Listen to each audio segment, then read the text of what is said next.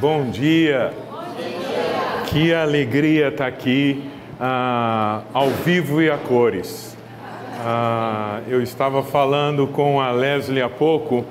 Eu não moro aqui ainda, ah, mas logo, logo estou voltando. É muito bom ouvir o culto e ver ah, e agradecer o louvor para a gente que está ouvindo lá longe. É maravilhoso você encontrar no vídeo pessoas que você ama e, e te levam para Deus.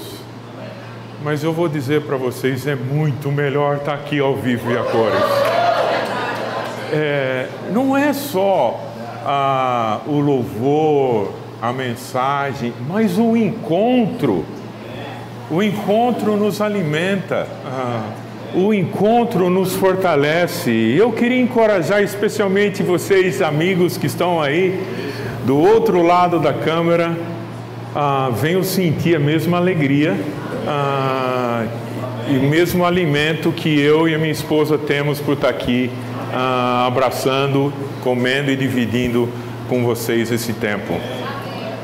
Eu sou muito grato a Deus, e especialmente por o convite que essa irmã querida me fez uh, de dividir essa mensagem. É um pouco estranho para mim, é a primeira vez. Uh, e eu queria muito te agradecer, Lucimar, porque é, fazer uma nova amizade é uma delícia. Eu digo a mesma coisa. É, e, e, e se tornar nos amigos e começar essa jornada junto como amigos está sendo muito bom para mim e muito bom para minha esposa. Nós estamos gratos a Deus por isso. Obrigada. Eu queria fazer um convite para vocês hoje. Ah, nós fazemos uma viagem ah, juntos. Na época do Cal, do Luiz, do Alcides, tinha um seriado chamado Túnel do Tempo. Minha geração já assistiu um outro chamado De Volta para o Futuro. Ah, a geração ah, mais nova conhece o Jump. Ah, é, tô ligado, cara. É, então, eu queria convidar vocês agora a alguns segundos de silêncio você fechar os seus olhos. Ok, agora vocês vêm comigo, ah, podem abrir os olhos. Nós estamos vendo o final da, do ministério, da vida de um dos maiores homens já existentes nessa terra, chamado Davi ele conduziu o povo por meio de uma história que todos vocês conhecem. Se não conhece, convida alguém aqui que vai estudar isso com você. É incrível o coração desse homem chamado Davi. E no fim da vida dele, ele dá um presente e uma planta para o filho dele, Salomão, construir um templo. Ah, e, ah, por gentileza, desculpa. Ah, e Salomão ah, começa essa tarefa. Nós estamos falando aqui mais ou menos em 980 antes de Jesus, ou seja, mil anos mais ou menos antes de Jesus vir.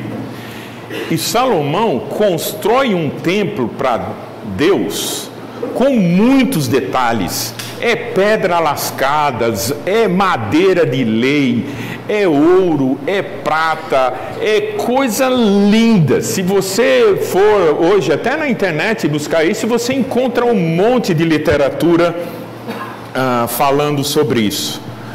O local escolhido para construir esse templo ah, foi mais ou menos a, a, a, história nos diz que foi onde Abraão ah, ofereceu Isaac, obrigado meu irmão, ah, como sacrifício.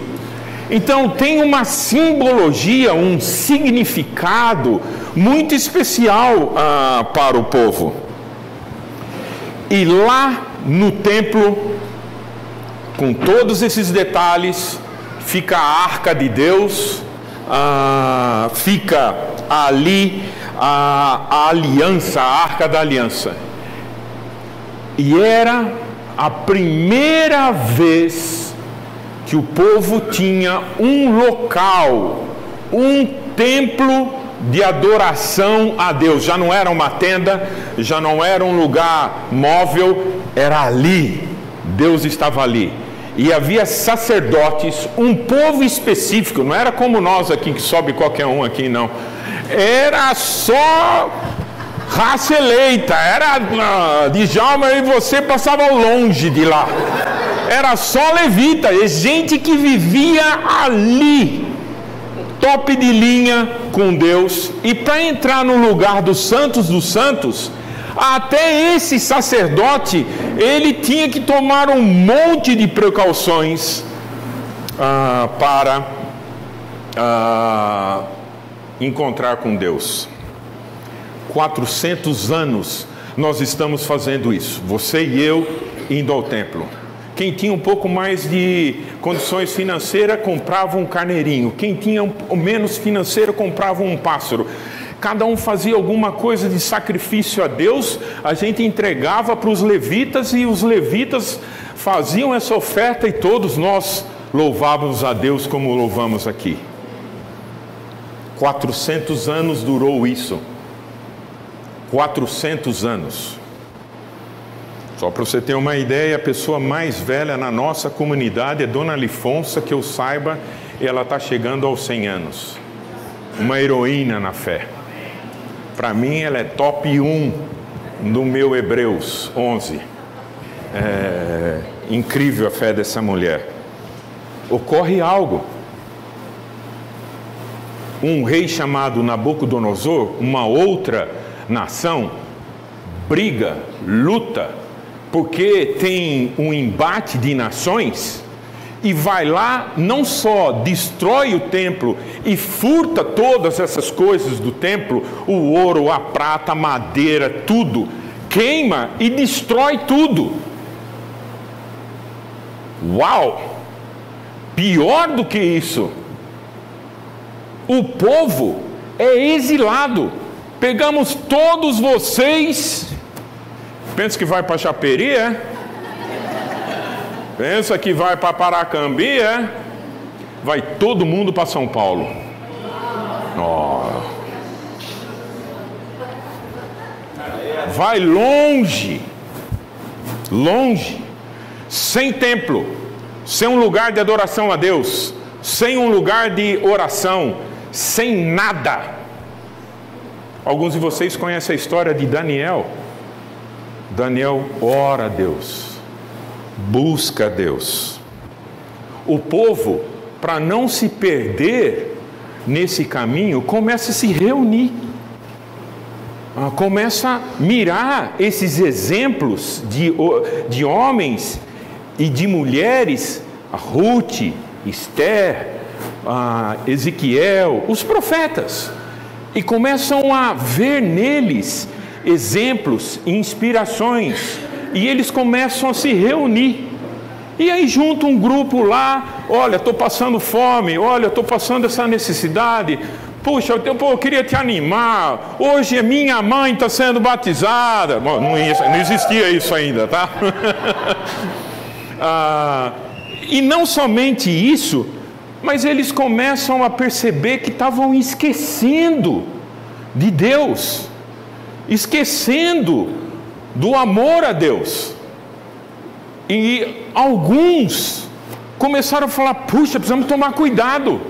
Então pegavam a Torá, pegavam uma parte da Bíblia e começaram a estudar, e começaram a ler, e começaram a explicar. Há uma cerimônia que existe até hoje ah, no povo, ah, que chama-se Bar Mitzvah. Bar Mitzvah é uma celebração de um jovem, Caio, ah, Vitor e, e Bernardo, estão aqui, completam 13 anos, preciso apresentar para a família, preciso apresentar para a comunidade, chama o Caio, o Bruno e o Vitor aqui, Bernardo. Ah, só que sabe o que eles têm que fazer? Cantar um Salmos. Mas não é decorado. Um homem que estuda e conhece fala assim: não, você precisa aprender. Então, o Caio, o Bernardo e o Vitor têm que aprender hebraico. Ele é ensinado, quanto jovem, a ser educado. Nós sabemos hoje educação quanto faz diferença, não é?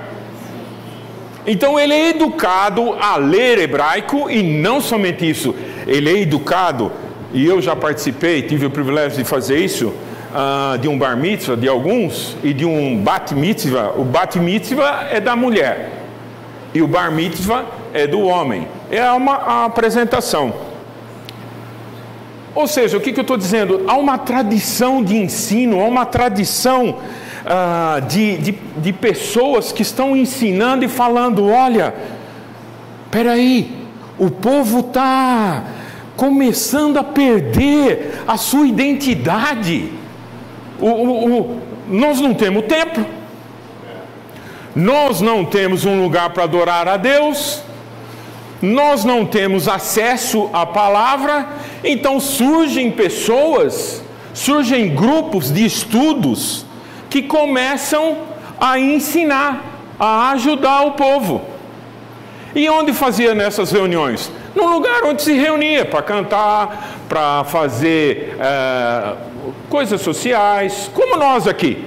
A gente tem um culto de louvor a Deus, e de vez em quando tem uma festa caipira aqui, que eu sei que teve, infelizmente eu não estava aqui, um caipira nato.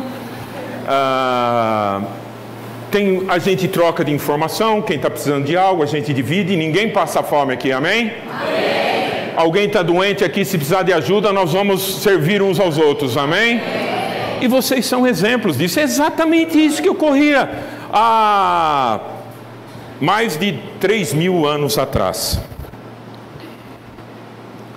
Então, nessa imagem que eu estou construindo, sabe o nome que deram na construção da história desse lugar? Sinagoga. Sinagoga. Sinagoga não é é um lugar que existe onde os homens e as mulheres se reuniam para questões sociais, se reuniam para estudar a Torá se reuniam para estudar hebraico e também se reuniam para louvar a Deus. Por isso a importância dos mestres, por isso a importância desses homens, dessas mulheres que estavam estudando e conhecendo a Torá, a palavra, porque senão a gente perde a fé.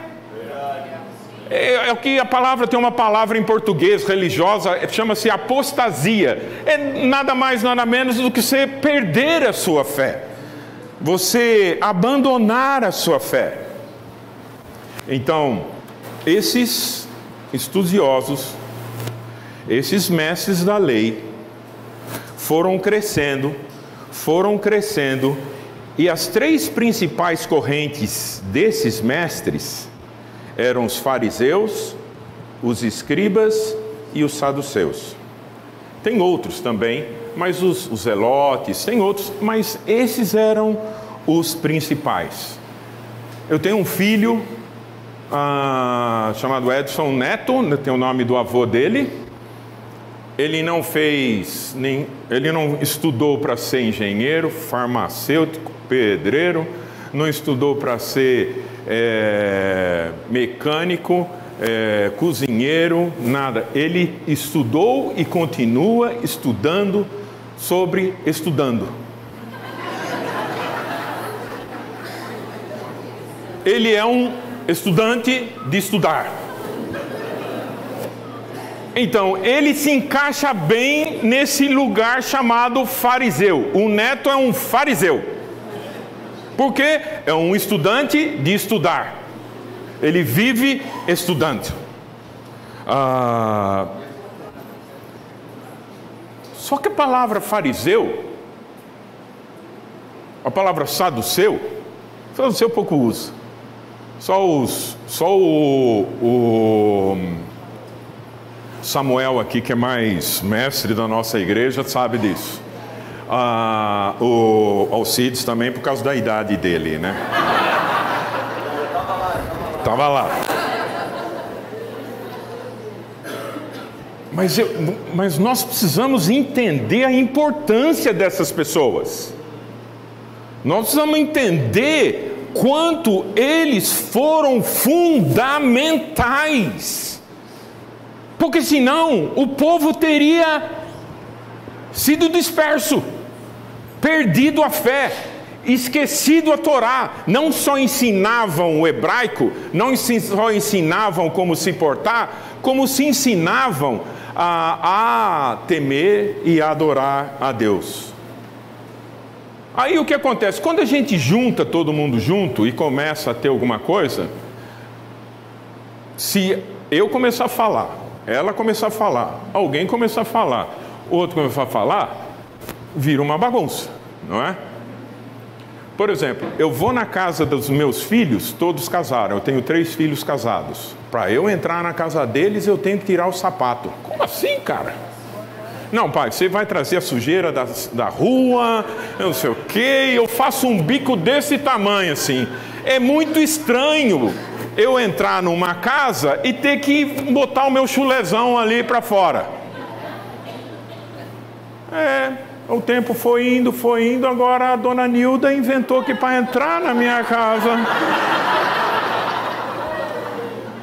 Só que o teimoso que acha estranho aqui, não, eu não. Eu, eu vou entrar de sapato. Não é verdade, Nilda? Pô, caramba, cara, como que é assim, cara? Eu, é muito estranho para mim uh, entrar na casa, minha casa, das minhas filhas, tudo bem, vou obedecer. Não é minha, certo? E não é só a, a, a, isso, a comida. Então o que, que eles fizeram? Eles foram organizando tudo isso. Pô, peraí. Alguns lugares, especialmente no Oriente, é muito comum eles entrarem descalços para suas casas. No Ocidente, não. Alguns lugares, eles, por causa da terra, jogavam água para não fazer poeira. Então, vários ah, elementos foram sendo construídos, porque senão é impossível viver em comunidade. Porque cada um querer fazer do seu jeito, não vai ser possível. Essa, esse mês, ah, os solteiros nos convidaram a aprender, não é comigo, é com Jesus. Então eu queria chamar vocês hoje a vir junto comigo e, e ficar prestando atenção naquilo que nós vamos ler, nos discípulos de Jesus, nos seguidores de Jesus. Ah, só isso que eu peço para vocês, que é a mensagem que eu gostaria de trazer. Ah, vamos abrir as nossas Bíblias em Mateus capítulo 15. Vamos aprender, aprendendo com Ele, aprendendo com Cristo. Posso convidar vocês para uma oração agora? Eu tenho temor de falar, porque às vezes sai coisas de nós eu tenho um amigo, deixa eu contar essa história para vocês, muito engraçada, é, para vocês entenderem isso. Eu tenho. Ah, eu conto depois, vamos orar. Senhor amado, que privilégio eu me encontrar ao vivo e a cores com meus irmãos, minhas irmãs, que me encorajam, me alimentam, cuidam de mim. Como é bom estar aqui ao vivo e a cores, Pai. Ah, como é bom a gente ser uma família, especialmente essa semana. Te agradeço tanto pela Janete, pelo Luiz, pelo Marco Antônio, pelo Cal, pela Elaine, por nos auxiliar a gente conquistar um sonho nosso, Pai. É, abençoe esse tempo agora ah, que essa semente germine dentro de cada um de nós e glorifique a Ti, Deus. É a oração que eu faço em nome de Jesus. Amém. Amém. Mateus capítulo 15, no versículo 1 diz assim: Então alguns fariseus e mestres da lei vindo de Jerusalém, foram a Jesus e perguntaram: Olha isso. Esses homens, essas pessoas especiais, com bastante entendimento, com bastante conhecimento, foram encontrar Jesus. Não era assim qualquer um que ia encontrar Jesus. Jesus, na época, na sociedade, era de Belém. De Belém tem até uma frase: pode vir alguma coisa boa de Belém? Ou seja, havia muitas barreiras, muitos estranhamentos para ah, falar, ele tem alguma coisa. Não foram todos que foram ver isso, não. Então, quando você está lendo aqui sobre esses fariseus e mestres da lei, nós precisamos ter cuidado, porque eles queriam e reconheciam algo em Jesus, foram aprender com Jesus. E chegaram lá, fizeram uma pergunta. Vamos ler lá versículo 2. Só que eu e vocês somos aqui os discípulos, os seguidores de Jesus. Então, Jesus está falando, e nós estamos lá, não sou Jesus, e nós estamos lá só aqui, ó, prestando atenção nele. Certo? Não sou eu, é Jesus, nós estamos lá prestando atenção nele. Vamos ver como ocorre essa história. A pergunta dos mestres: Por que os seus discípulos transgridem a tradição dos líderes religiosos? Pois não lavam as mãos antes de comer. Eles tinham uma pergunta muito interessante. Por que é que você tira o sapato dentro da sua casa? Vai comer na casa do da Vou usar o meu exemplo do meu amado irmão discipulador, o Djalme Dulce. É pimenta pra caramba, meu amigo. É um costume deles. A comida é pimentada. Você chega lá e fala assim, pô, mas por que tanta pimenta? Ué, minha mãe usava pimenta, a dona Penha. A mãe do usava pimenta, minha avó usava pimenta, meu sogro usava pimenta, todo mundo usava pimenta, eu uso pimenta. Você não gosta de pimenta? Qual que é o problema seu? Entende?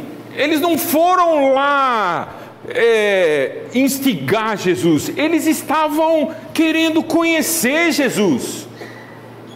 Só que eles estavam achando um pouco estranho algumas coisas. É, é um pouco estranho isso aqui. E Jesus responde para eles: E nós somos os discípulos de Bizu ali, hein? Respondeu Jesus: E por que vocês transgridem o mandamento de Deus por causa da tradição de vocês?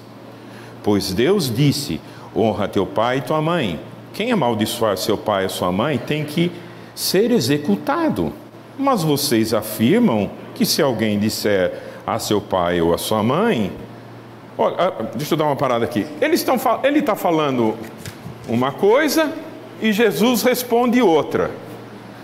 Aí Jesus pega outra coisa estranha aqui. Olha o que ele fala no versículo 5 aqui. Vocês, né, os que estão fazendo a pergunta, afirmam que se alguém disser a seu pai ou sua mãe, ó oh, pai, mãe, qualquer ajuda que eu podia dar para vocês, desculpa, eu já dei na oferta lá no templo. Então eu não tenho como cuidar de vocês. Nas palavras de Jesus fica assim: mas vocês afirmam que se alguém disser a seu pai ou a sua mãe, qualquer ajuda que vocês poderiam receber de mim, filho, é uma oferta dedicada a Deus. E ele não está mais obrigado a honrar seu pai dessa forma. Assim, por causa da sua tradição, vocês anulam a palavra de Deus. Vixe, agora Jesus dá um, um tranco aqui. Hipócritas, Bem profetizou Isaías acerca de vocês, dizendo: Esse povo me honra com os lábios, mas o seu coração está longe de mim. Em vão me adoram, seus ensinamentos não passam de regras ensinadas por homens. Uh! Continua a história. Versículo 10.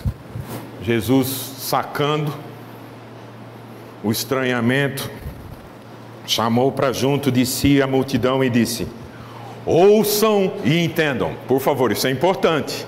Ouçam e entendam. Então a multidão, opa, agora é Jesus falando. Sabes, é, é, o que entra pela boca não torna o homem impuro, mas o que sai da boca, isto torna impuro. Hum. O que entra pela boca não me torna impuro, o que sai pela boca é que me torna impuro. Hum. Interessante. Vamos continuar.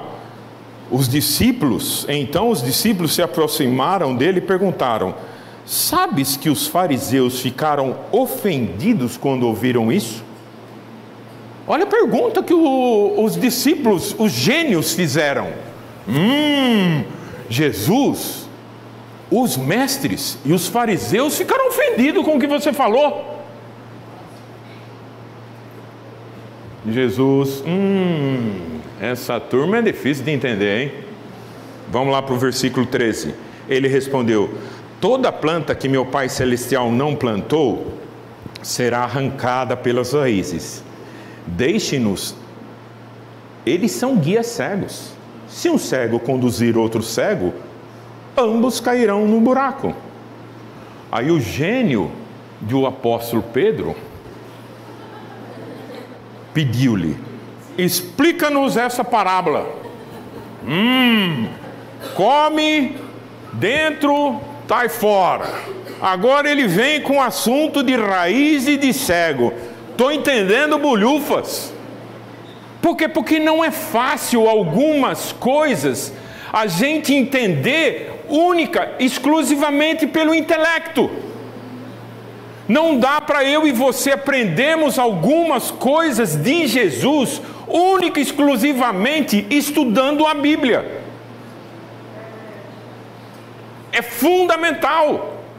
Mas eu tenho que não só entender, eu tenho que experimentar o que ele está falando, experimentar o que ele está fazendo, para eu ver o confronto que aquilo que ele fala com aquilo que eu pratico realmente está em equilíbrio.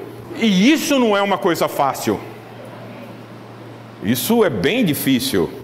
Aí Jesus fala assim para ele: será que vocês ainda não conseguem entender? Você já ouviu alguma vez alguém pregando aqui, alguma pessoa que é seu amigo, falou, mas não é possível. Você não consegue entender isso, meu amigo? Estou olhando para Lourdes e para o marido dela. Porque às vezes minha esposa fala: Você não consegue entender, Edson. Às vezes é difícil de entender. E aí ele termina: Não percebem que o que entra pela boca vai para o estômago e mais tarde é expelido, mas as coisas que saem da boca vêm do coração. São essas que tornam o homem impuro. Pois do coração saem os maus pensamentos, os homicídios, os adultérios, as imoralidades sexuais, os roubos, os falsos testemunhos e as calúnias. Essas coisas tornam o homem impuro. Mas comer sem lavar as mãos não torna ninguém impuro. Eu queria convidar agora minha amiga, nova amiga, a Lucimar, compartilhar com vocês, porque agora assim como um grupo ficou curioso e quis se aproximou de Jesus, nós vamos ver outra coisa estranha: uma mulher se aproximando de Jesus. E no fim eu termino mostrando essa diferença. Querida Lucimar.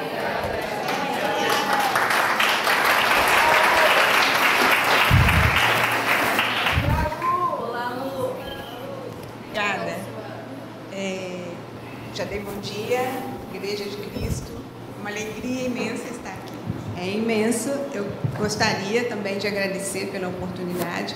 Né? Essa é a última preparação dos solteiros, então termina o mês de agosto e gostaria muito de agradecer por essa oportunidade que tivemos. Estamos todos muito felizes e pensando muitas coisas. Então, é, eu gostaria muito também de agradecer o Edson. Nós fizemos aí uma amizade no começo desse ano, eu acho. E aí a gente está aqui fazendo isso, né? Uma parceria é, entre os antigos, digamos, para que nasçam novas parcerias, né? Eu gostaria muito de agradecê-lo também. E tem sido incrível, né? Aprender com ele, aprender com a Nilda. E nós vamos continuar então essa reflexão agora, é, lendo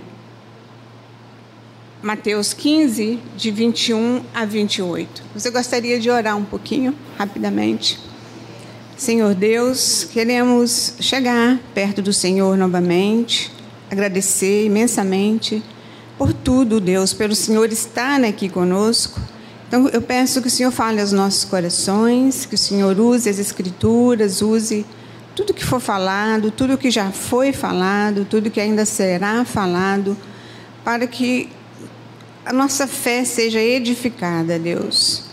Por favor, que seu Espírito esteja aqui lidando com as minhas emoções, com a minha fala, com tudo, Deus, e que meu coração possa espelhar o seu amor por mim, o amor, meu amor pelo Senhor, e também, oro que o Senhor considere o amor da igreja pelo Senhor. Muito obrigada pela oportunidade. Obrigada por Jesus, que é o nosso Senhor, é por Ele que estamos aqui agora. Amém.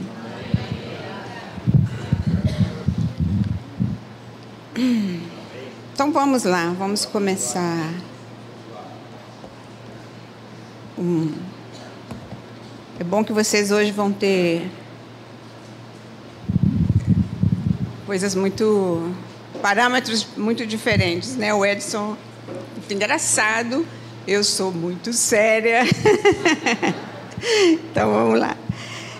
É, vamos ler. Eu vou ler na NVI, tá? Uma mulher cananeia demonstra fé. Saindo daquele lugar, Jesus retirou-se para a região de Tiro e Sidom. Uma mulher cananeia, natural dali, veio a ele gritando: Senhor, filho de Davi, tem misericórdia de mim? Minha filha está endemoniada, está sofrendo muito. Mas Jesus não lhe respondeu palavra. Então, seus discípulos se aproximaram dele e pediram: Manda embora, pois vem gritando atrás de nós. Ele respondeu: Eu fui enviado apenas às ovelhas perdidas de Israel. A mulher veio adorou-o de joelhos e disse: Senhor, ajuda-me. Ele respondeu: Não é certo tirar o pão dos filhos e lançá-lo aos cachorrinhos. Disse ela, porém: Sim, Senhor. Mas até os cachorrinhos comem das migalhas que caem da mesa dos seus donos. Jesus respondeu: Mulher, grande é a sua fé. Seja conforme você deseja e naquele mesmo instante a sua filha foi curada. Amém. É uma história, eu arrepio todas as vezes que eu leio essa história, eu fico arrepiada, fico angustiada. Eu quero chegar ao fim, mas eu leio cada palavra. E vamos então aprender com ela. Tem muita coisa para a gente aprender nessa história. Né? Quando a gente lê, eu sempre li e pensei que mulher de fé, que fé, como ela aguentou. Mas a gente também me causa estranhamento, né? Mas eu nunca entendi, tive a oportunidade de estudar mais profundamente. Jesus, por que ele, ele tratou a mulher dessa forma, né? Qual era a intenção dele? Porque ele sempre acolhia todo mundo. Seja lá quem for, ele acolhia de braços abertos, cheio de compaixão, mas agora ele mostra uma dureza. Por que será? Então vamos, vamos refletir, vamos ver aqui o contexto, o que está acontecendo. Né? O Edson leu aqui do, do Mateus 15, de 1 a, a 19, falando, a 20, sobre a tradição, né? A, Jesus falando de onde que vinham as impurezas, que era do coração. Então, esse é, o, esse é Jesus, né? Ele vem e ele mexe com a estrutura de, de todos, de todos, né? Desde aquela época e com a nossa também. Mas Jesus saiu da Galileia, né? Onde ele fazia milagres, multidões acompanhando. Era a terra, era Israel, né? A terra, país, a nação que era que ele nasceu. E ele vai por terras estranhas. Né? Jesus é, vai por terras estranhas. Vamos lá, o que, que ele vai fazer ali? E enquanto ele está ali, vem uma mulher que se aproxima dele. Essa mulher, ela vem de um contexto, vamos lá, essa, essa região Síria e Sidom, hoje é o, o atual Líbano. Né? E na época, era uma região pagã. Ali eles adoravam diversos deuses, eram politeístas, né? Essa mulher, ela é estrangeira, então, para, para Jesus e para os discípulos que são judeus, né? bem israelenses. E ela está lá, muito aflita.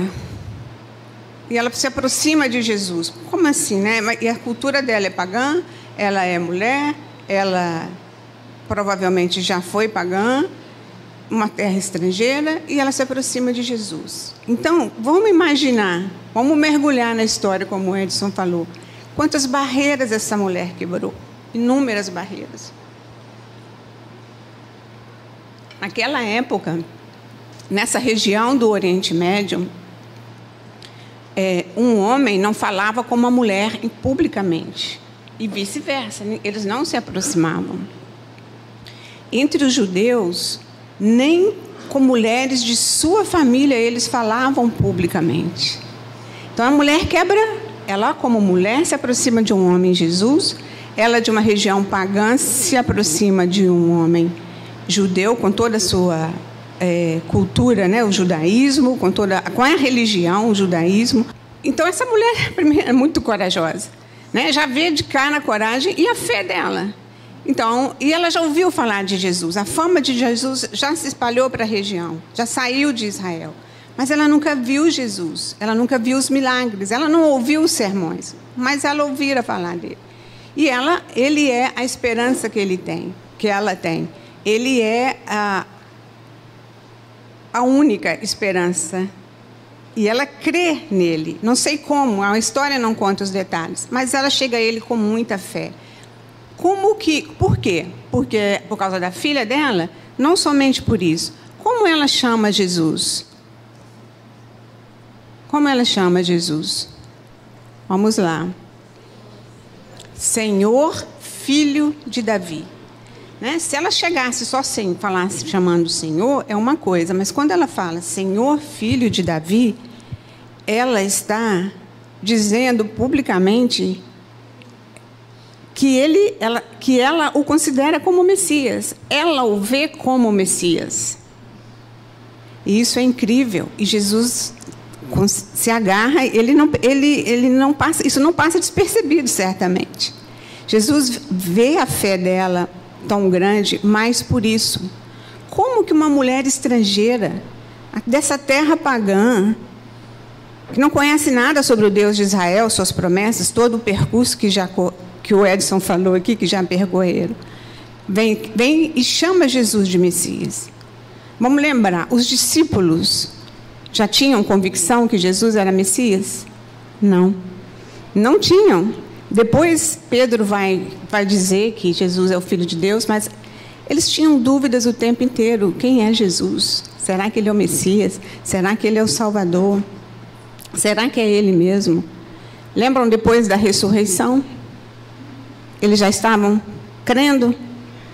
Também não. Mesmo depois da ressurreição, eles, quem é? Estamos perdidos, quem é Jesus, né? Então, essa mulher, ela, essa fé que ela demonstra é algo impressionante, inclusive para Jesus. E Jesus, então, aproveita.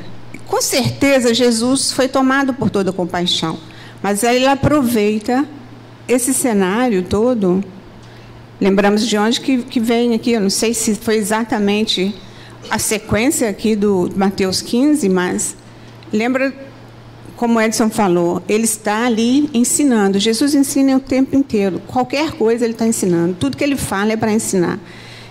Naquele tempo e para nós hoje. Então ele está nos ensinando. Ele aproveita essa situação porque ele precisa ensinar coisas profundas aos seus discípulos. Porque esses discípulos seriam os seguidores dele. Ele ia morrer em breve. Então ele estava formando os seus discípulos, que seriam aqueles que iriam ensinar outras pessoas, né? levar adiante a missão de Jesus. E ele aproveita essa situação. E ele desenrola esse cenário de uma forma a colocar a mulher a uma situação bem difícil, mas a também fazer várias provocações aos seus discípulos. É, então ele começa, né? Ela se aproxima, Jesus diferente de sempre, não está nem aí, não responde. Né? Uma mulher estrangeira se aproxima, ele não responde. E os discípulos vão observando, né? Deve estar assim, isso aí, mestre. Isso daí, deixa para lá, né? Quando ele não responde, ele estimula os discípulos. O que, os discípulos falam? Saem, saem lá do lugar de observação e vão falar com ele. Manda ele embora. Está incomodando, né? Jesus tampouco não responde aos seus discípulos e dá uma resposta mais dura ainda para a mulher. E fala para ela: foi enviado somente ao povo de Israel, às ovelhas perdidas de Israel. Os discípulos, ó, isso aí, você está conosco, mestre, é a cartilha certa. E a, e a mulher, como ela reage? Se fosse eu, Acho que eu já teria ido embora na, com a minha pequena fé.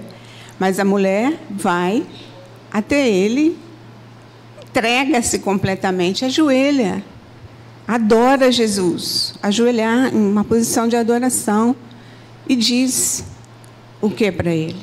Só, só ajuda-me. Precisa de título, não. Eu só quero a sua ajuda, a sua compaixão. Ajuda-me. Né? Essa mulher é extremamente humilde. E aí, Jesus. Jesus endurece ainda mais com essa mulher. O que, que ele fala para ela? Não é certo tirar o pão dos filhos e lançá-lo aos cachorrinhos. E aqui tem um detalhe: cachorro para, cultura, para aquela cultura, para a cultura judaica, ele é tão desprezível quanto os porcos. Então ele está chamando ela de cachorrinha, um alguém muito desprezível, né? E os discípulos devem estar lá. Pô, chega agora, dá o ponto final, né? E a mulher surpreende mais uma vez. Que fé é esta, né? Que fé é esta? E ela nem tinha convivido com Jesus. É impressionante. E ela diz: Vocês sabem, está aí, mas é como se ela dissesse: é verdade, eu sei quem sou. Eu sou uma cachorrinha, eu sou uma porquinha. Mas o Senhor ainda é o meu Senhor. Ela vai chamando ele de Senhor. O Senhor ainda é o meu Deus. O Senhor tem uma migalhinha do seu amor e da sua compaixão para minha filha. Ela vai com toda a sua alma, com toda a sua angústia, com toda a sua dor e com toda a sua fé ela ouviu falar da compaixão de, de Jesus, ela não duvida da compaixão dele. E aí Jesus concede, né, elogia a fé dela, que é algo extraordinário. Jesus elogia a fé dela, que na verdade ele já percebeu desde o início a fé dela. Eu acredito que ele sabia que ela ia aguentar essa esse desenrolar, né? E Jesus está ensinando o que para os discípulos? O que, que essa mulher acredita, uma mulher, uma mulher estrangeira, cultura pagã, ao chegar a Jesus? Ela acredita que ele não veio só para os judeus. A fé dela é que o que ela já ouviu falar dele, não, ele não veio só para os judeus, ele veio para todos. Né? E é isso que Jesus está ensinando para os discípulos, que eles precisavam sair daquela estrutura deles, daquela tradição deles, que Jesus veio com algo muito maior. Jesus veio para todos, judeus e não judeus, homens e mulheres, pobres e ricos, qualquer pessoa. A gente pode aqui falar várias coisas, mas Jesus ele está dizendo: eu vim para os doentes da alma, né? Os pobres em espírito. Eu vim para todos. Então essa é uma lição muito importante para os discípulos, né? Porque eles se achavam exclusivos ali. E eles provavelmente estão muito confusos agora. Vão pedir, Jesus, explica aí melhor. Como eles sempre faziam. Mas não, não, não coloca, não tem isso aqui. Mas eles por certamente estão confusos. Mas eu acho que não, eles aprenderam. Por quê? Eles deixaram a história registrada em Mateus e em Marcos. Foi importante. Ela é lida né, por todos é, décadas, é, cent, milhares de anos, né, dois mil anos, nós estamos lendo e aprendendo com essa história. Porque hoje nós somos esses discípulos. Então, gente, irmãos e irmãs, é, é algo muito profundo que nós temos aqui, né? E você vê, a gente pode ver como Jesus ensina, né? Ele não tem discursos. Ele está indo lá no coração, ele está mostrando, ele está fazendo, né? está entrando lá como uma palavra que entra como uma espada em nossos corações, ele está entrando como uma espada no coração dos discípulos. Eu queria trazer dois pontos principais. O primeiro ponto é evidente, né? É a fé da mulher, a fé viva. Fé viva, a fé que persevera diante de todas as dificuldades. Muitas vezes eu paro de orar no, no, nas pequenas é, pequenas não respostas, pequenas não visão do que, que vai acontecer, eu paro de orar, mudo de oração. Né? Ela não para. Então, essa é a fé viva que Jesus nos chama para ter. Assim, lembram da juíza persistente? Ela também tinha uma fé viva, ela ia lá, ia lá, ela não parava. Nós precisamos orar com essa fé. Né? É... Eu, como falei, né? Eu, se, se eu tivesse no lugar dela, eu acho que na primeira resposta eu já tinha ido embora dali. Se eu chegasse na, na, na segunda resposta, eu sairia brigando com Jesus. É a minha pequena fé. Né? Mas eu tenho fé. Eu tenho fé. Estar aqui com, compartilhando com vocês é, da, é resultado da minha fé. Eu tenho, ela é pequena. Mas a boa notícia é o quê? A fé é dom de Deus e ele pode aumentar a nossa fé. Né? Os discípulos pediram, Jesus aumenta a nossa fé. O pai do jovem possesso, eu creio, mas aumenta a minha fé. Então, pode, a fé, nossa fé pode crescer. E a nossa está crescendo, né, solteiros? E assim, houve uma fase da minha vida que eu me identifico muito com essa mulher. Eu acho que é por isso que, eu não sei, eu sempre me emociono muito com essa história. Né? Eu me identifico muito com ela nessa, nessa, alô, nesse isolamento, né? nessa, nessa solidão dessa mulher, na dor e no desespero né? dessa mulher. Eu carreguei por muito tempo a dor do abandono. Eu não sei se alguém conhece essa dor do abandono. É algo muito profundo, é algo muito traumatizante.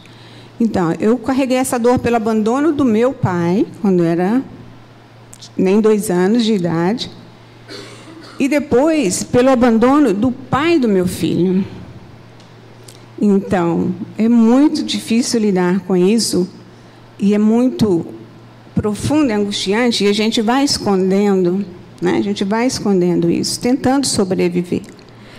Mas há 22 anos atrás, eu estava tentando sobreviver aqui, nessa cidade estranha para mim, que eu sou de Minas. Já perceberam, né? Que tem um paulista hoje e uma mineira. Né? E eu estava aqui nessa cidade estranha, então eu estava como uma estrangeira, eu tinha duas amigas aqui apenas, minha família toda mora em Minas.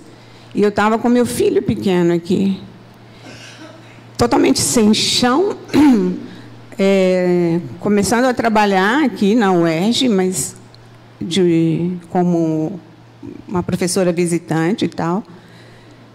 sem chão, sem saber o que era futuro, mas eu coloquei a minha armadura e vou criar o meu filho. Né? E aí eu fui convidada na UERJ pela Ângela a estudar a Bíblia. Eu falei, eu não sei, não conheço não, mas eu vou lá, que eu estou muito sozinha. Meu filho precisa também de companhia, ele tinha cinco meses de idade. E eu fui estudar a Bíblia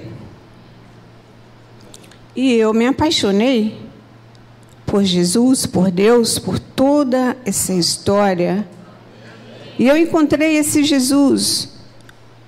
E o meu peso gradativamente foi ficando para trás. Não foi de uma hora para outra, foram anos lutando, mas esse peso do abandono hoje não existe mais.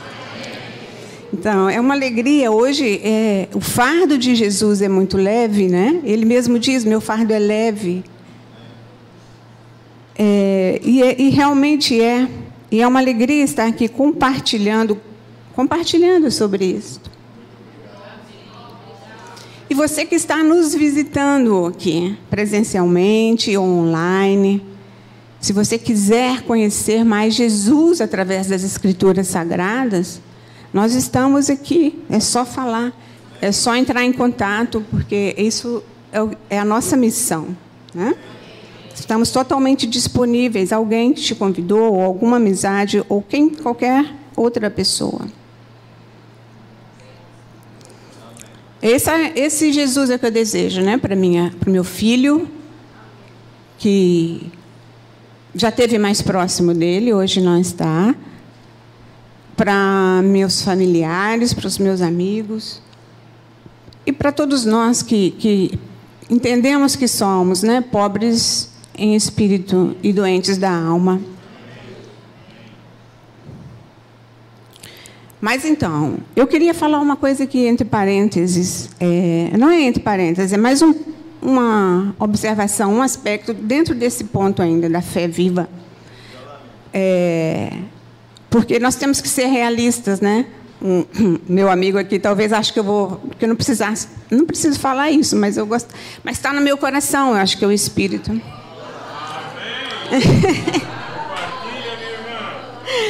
muitas vezes, assim, é maravilhosa a história, mas muitas vezes nós não temos nossas orações mais profundas respondidas, não é? As nossas maiores necessidades. Nós passamos por muitos sofrimentos aqui. Todo mundo sabe, todo mundo pode dar um testemunho sobre isso. Essa mulher foi muito feliz e essa história nos encoraja muito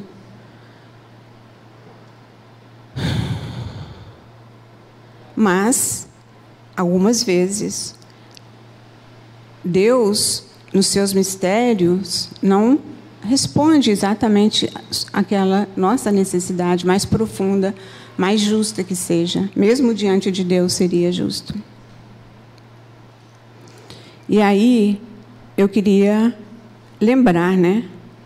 Jesus também não teve todas as suas orações respondidas, não é?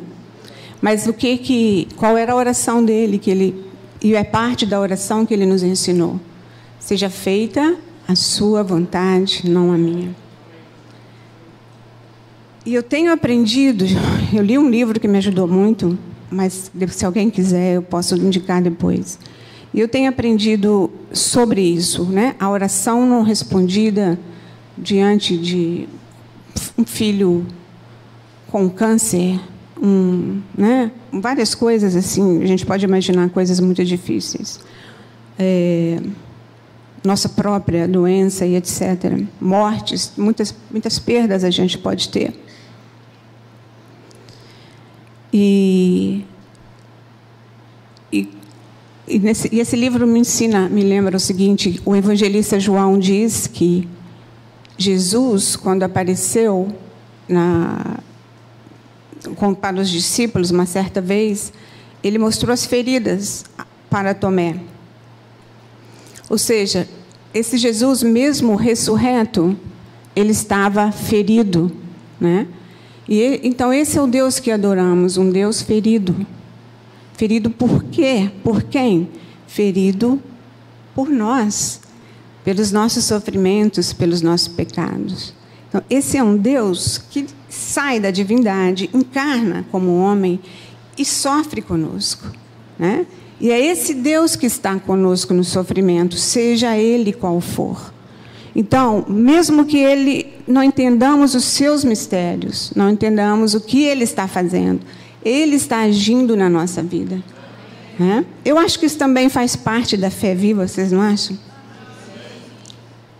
E nós precisamos fortalecer, nos fortalecer, buscar, confiar que Deus está agindo sempre.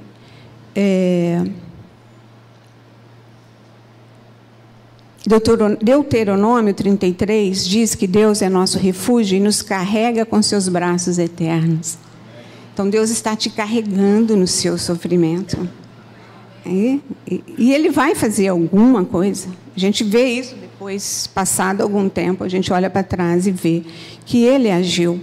Então tenhamos fé, igreja, tenhamos fé. Na alegria e na tristeza. E aí eu vou para o segundo ponto e último, tá? Então vamos agora pensar nos discípulos, que o meu amigo aqui chamou tanta atenção. Os discípulos estão lá aprendendo com Jesus. Jesus ensinou bem, né? Ele era um mestre, um rabino, e era também Deus, então ele ensina, porque a gente nunca mais esquece. E a gente, então, os discípulos foram chacoalhados, né? A tradição dos discípulos foi chacoalhada. E nós precisamos nos perguntar: não, e Jesus veio para nos transformar em novas criaturas, não é isso? Paulo fala isso em 2 Coríntios 5. Se alguém está inscrito em Cristo, é nova criatura. Todos nós somos novas criaturas. Não é? Mas nós sempre precisamos nos perguntar, na nossa realidade, na nossa cultura, né? nós discípulos do século 21, quem somos?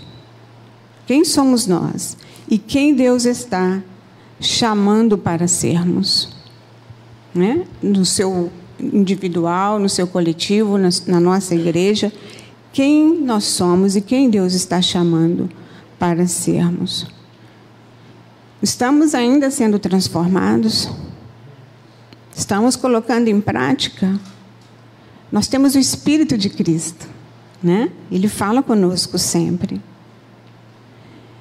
Quando Jesus é, fez, é, passou por essa, esse cenário aí, devagar, com a, com a didática dele, o que, que ele fez? Ele expôs o mal no coração dos discípulos, né? Os discípulos não tinham consciência, eles estavam aprendendo, nós também estamos.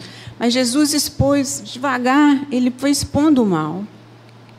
Alguns vão entender mais rápido, outros vão demorar mais. E Jesus está expondo, nós estamos permitindo Jesus expor o mal em nossos corações. Isso é para refletirmos, né? Para eu refletir, para você refletir. Nós estamos abertos ou nós já nos acomodamos com a nossa religiosidade, com a nossa tradição? Né? Será? Sempre precisamos perguntar isso. O Edson falou muito o valor disso, né? A tradição tem o valor, mas não é a resposta para nós. E Paulo acredita sim que estamos transformados, né? Nós também acreditamos, sendo transformados. Em 2 Coríntios 3, Paulo fala que estamos tra sendo transformados segundo a sua imagem, segundo a imagem de Jesus, com glória cada vez maior, que vem do Senhor, que é Espírito. Eu acredito nisso. Acredito. E eu vejo, mas eu vejo que muitas vezes eu eu não quero transformação, eu me acomodo, é difícil, eu não quero lutar. Deus me dá um empurrão. né? Mas assim, a fé viva também nos leva a buscar isso, a buscar essa transformação. Quanto eu preciso amar mais? Quanto eu preciso me dar mais? Quanto eu preciso ser menos eu? Meu Deus, tem misericórdia de mim. É verdade. É, porém, a esperança, a nossa esperança e a nossa fé está em Jesus. E Ele sabe das nossas fraquezas. Né? E Ele diz lá em Mateus 28 que estará conosco todos os dias de nossa vida. Talvez até para nos animar na nossa fraqueza, fraqueza, nas dificuldades. Ou seja, esta caminhada de transformação, de fé, de esperança, de sermos quem Deus quer que sejamos, não é fazer, né, que sejamos quem nós somos diante de Deus. Essa transformação para ser quem Deus quer que sejamos. É uma caminhada, mas que nós não estamos sozinhos. Primeiro, nós temos o Espírito de, de Cristo, que é o mais importante. Nós temos uns aos outros aqui como igreja, né? Isso é tão valioso, é tão importante. Então, nós temos outras pessoas esperando, esperando por nós, né? Que possamos nos alegrar com isto e perseverar na fé e na esperança. Essa é a mensagem. É fé e esperança. Que possamos perseverar na fé e na esperança e não nos deixar vencer pelas dificuldades, pela demora, como uma mulher estrangeira. Obrigada.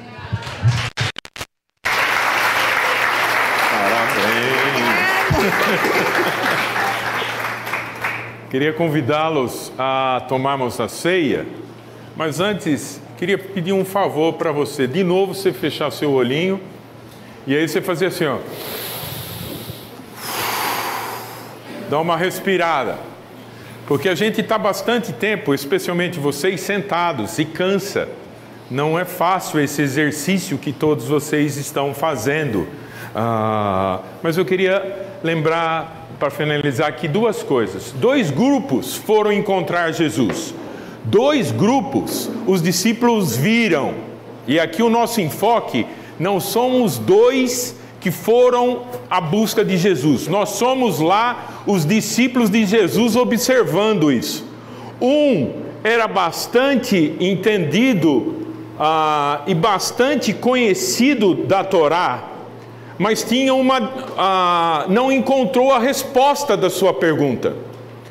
O outro foi uma mulher, e não foi uma mulher qualquer, foi uma mulher fenícia, Ciro Fenícia, uma estrangeira, uma Marie Christine. Desculpa, Marie não sabia da cultura, não sabia da tradição, não sabia de nada, não tinha os costumes, não tinha absolutamente nada, mas ela tinha algo. O que era? Fé.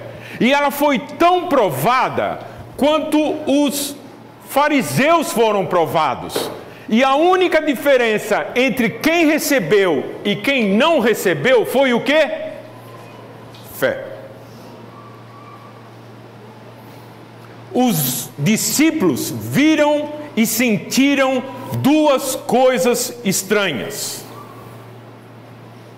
Provavelmente, vocês hoje não só viram uma coisa estranha aqui na frente, mas vocês estão sentindo uma coisa estranha. Sabe por que eu sei? Porque a cadeira está no outro lugar. Era assim o culto. E agora está assim. Então você, você mudou de lugar, porque a gente tem um, um hábito. Eu sempre vou naquele canto. Eu gosto dali. E a minha turma reúne naquele canto. Os flamenguistas estão em tudo quanto é lugar, graças a Deus. Ah, mas o pessoal do Botafogo, Fluminense, entendeu? Eles vão se reunindo. E hoje você foi num lugar diferente, numa posição diferente, num culto diferente, você está sentindo estranhamento no seu corpo. Não é só na minha mensagem junto com uma mulher.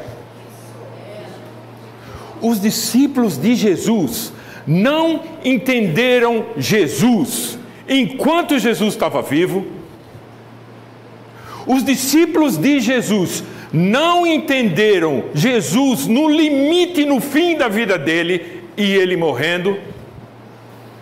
Os discípulos de Jesus não entenderam depois que ele ressuscitou. Os discípulos de Jesus não entenderam nem quando receberam o Espírito Santo. Sabe quando a gente eles entenderam? Na jornada. Na jornada da vida, na jornada da vida. Hum, eu estou agora de frente a gentios. Pedro ficou meio assim. A hora que ele foi junto com Paulo, ele falou: Ah, tá bom, vai, vou comer aqui com gentios. Mas carne de porco, o que, que é isso? Minha tradição fala uma coisa. Não, não, ah, okay. começou a comer. A hora que chegou os judeus, o que, que ele fez? Por quê? Porque o legalismo, porque a tradição, em todas suas formas, é muito difícil de ver. O legalismo que está dentro de mim e dentro de você é muito difícil de ver e é muito difícil porque aquilo que eu penso, aquilo que eu sou, se encaixa tão bem, tão perfeitamente, tão corretamente. Mas é minha mente mundana e naturalmente funciona. Quer ver um exemplo para vocês? A grande maioria aqui vai lembrar disso. Eu tenho um amigo que foi educado por uma família muito rígida. Tinha um banheiro numa casa de sete pessoas. Então, ah, tinha horário para tudo. E chegar no horário era fundamental. E sair do horário era fundamental. Sete pessoas morando numa casa com um banheiro, o que, que você acha? É bom chegar no horário? É correto chegar no horário no trabalho? É tão correto que se você não chegar, passou de cinco minutos, você leva a multa e isso é descontado no salário. É justo? Esse cara, contando para mim essa história, sabendo que é justo, correto, bom chegar no horário, ele falou que ele foi numa igreja e ele fez assim: olha, se vocês chegarem atrasados para o início do culto, eu vou fechar a porta. E ninguém vai entrar a não ser depois da ceia. Fui eu que fiz isso.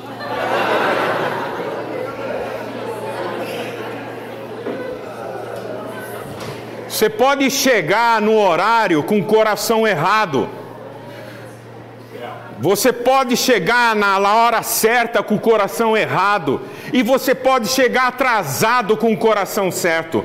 Você pode chegar atrasado com o espírito certo. O legalismo pode até mesmo arruinar um plano razoável. Não, eu acho que vai ser legal para a igreja chegar no horário. Olha, eu fui criado assim, isso é um valor para mim e é isso que vai ser. Bem. Os discípulos não entenderam, nem antes, nem durante, e só foram entender depois na jornada da vida. Na jornada da sua vida, na jornada da minha vida, vamos fazer uma coisa. O culto aqui não tem que ser do meu jeito, nem do seu jeito. Vamos fazer um acordo? Se a cadeira é assim, assim, ou assim, ou assim. Bom, vamos falar com o pessoal de mídia lá, que eles têm várias dificuldades, eles são os primeiros que coordenam isso. Então eles precisam dar, ó, Edson, de ponta cabeça não dá, mas assim eu vou tentar. Foi isso que a Bárbara falou para mim. Ah, não, não queremos mais o culto assim. Ah, tá bom, faz assim. Ou faz assim. Ou faz assim. Ah, eu acho que mulher aí na frente está sendo demais. Tá bom, tira um pouco. Mas essa mulher que veio aqui hoje, se você entender a história dela e viver com ela, e comer o que eu comi com ela, e tomar um café como eu tomei com ela, e ouvir a vida dela, ela tem fé. Amém.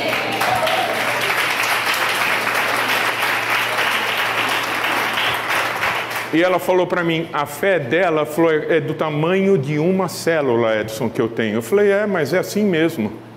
Jesus abençoa uma fé tão pequena que se você tiver um grão de areia, um grão de mostarda que é desse tamanhico, você consegue mover montanhas. Ah, mas eu não me sinto bem com isso. Tudo bem. Ajuntam, vamos ajuntar. Por isso que a Assembleia, não, penso sim, eu penso assado, ouve um, ouve outro. E aí a nossa liderança, graças a Deus agora temos Alcides e Leslie, ele vai falar, olha, eu também me sinto mais confortável assim, eu acho que isso aqui vai se funcionar, vou tentar isso aqui por um tempo. Não importa a liturgia. A liturgia nós vamos decidir como ela deve ser. É o nosso coração. É o que sai de mim que me torna impuro, não o que entra para mim. Não é ela aqui na frente ensinando que me torna impuro. É o que está dentro de mim que faz eu ficar impuro. Mas eu entendo que às vezes é difícil para alguns. E eu preciso respeitar e considerar. Meu pai ensinou que pau que bate em Chico, bate em Francisco. Então calma. Pô, se para ele é um pouco difícil, Vamos respeitar um pouco. Se para ela é um pouco difícil, vamos respeitar um pouco. Mas por quê? Porque nós estamos em acordo como irmão, como família. Nós não vamos num tribunal para discutir isso. A ceia é um, um, lugar de lembrança. Quando eu tinha 22 ou 23 anos, faz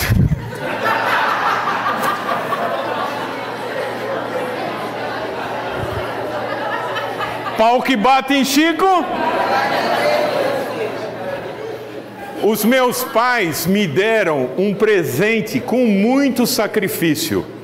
Muito sacrifício deles. Eles economizaram e trabalharam, e minha mãe correu atrás e me deram um anel ah, de formatura. E eu recebi aquele anel e eu achei um pouco estranho, porque era um pouco grande para mim, na verdade eu achei meio cafona o anel. Meus pais, há uns anos atrás, eu fui percebendo, puxa, eles estão. Meu pai vai fazer 91 anos, daqui 20 dias. Minha mãe 90 e minha sogra mora conosco com 94. Há uns anos atrás eu falei: onde está aquele anel?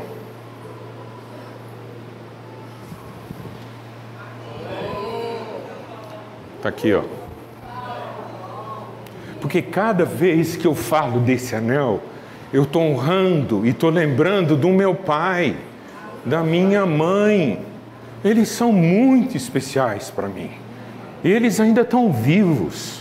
E eu não quero perder essa lembrança deles. A ceia, quando você tomar do suco de uva, não vai ocorrer uma transformação dentro de você. Quando se comer o pão, não vai alimentar, já está todo mundo com fome e a pregação foi longa. É uma lembrança. Jesus falou assim: façam isso em memória. Então agora, quando você tomar o suco de uva, que representa o sangue de Cristo, e a bolacha de pão, que representa o corpo dele, você lembra de Jesus.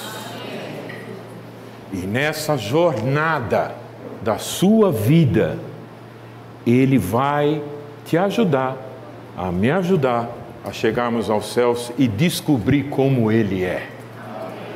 Oremos. Muito obrigado, Pai, pelo exercício do estranhamento na minha vida o exercício da dificuldade de te entender, o exercício da dificuldade de ter fé, o exercício da dificuldade de perdoar, o exercício da dificuldade de amar, o exercício de tantas dificuldades da vida. Eu sou tão grato, Pai, porque eu quase fui embora, mas o Senhor me deixou. Porque o Senhor me ama e tem me ensinado a me transformar como começou há 35 anos atrás. Eu vou tomar desse pão e desse suco e comer desse pão em memória do Senhor. E eu convido cada meu irmão, meu amigo, minha irmã, minha amiga a também fazer isso em sua memória, Pai. Honrando a Ti, em nome de Jesus. Amém.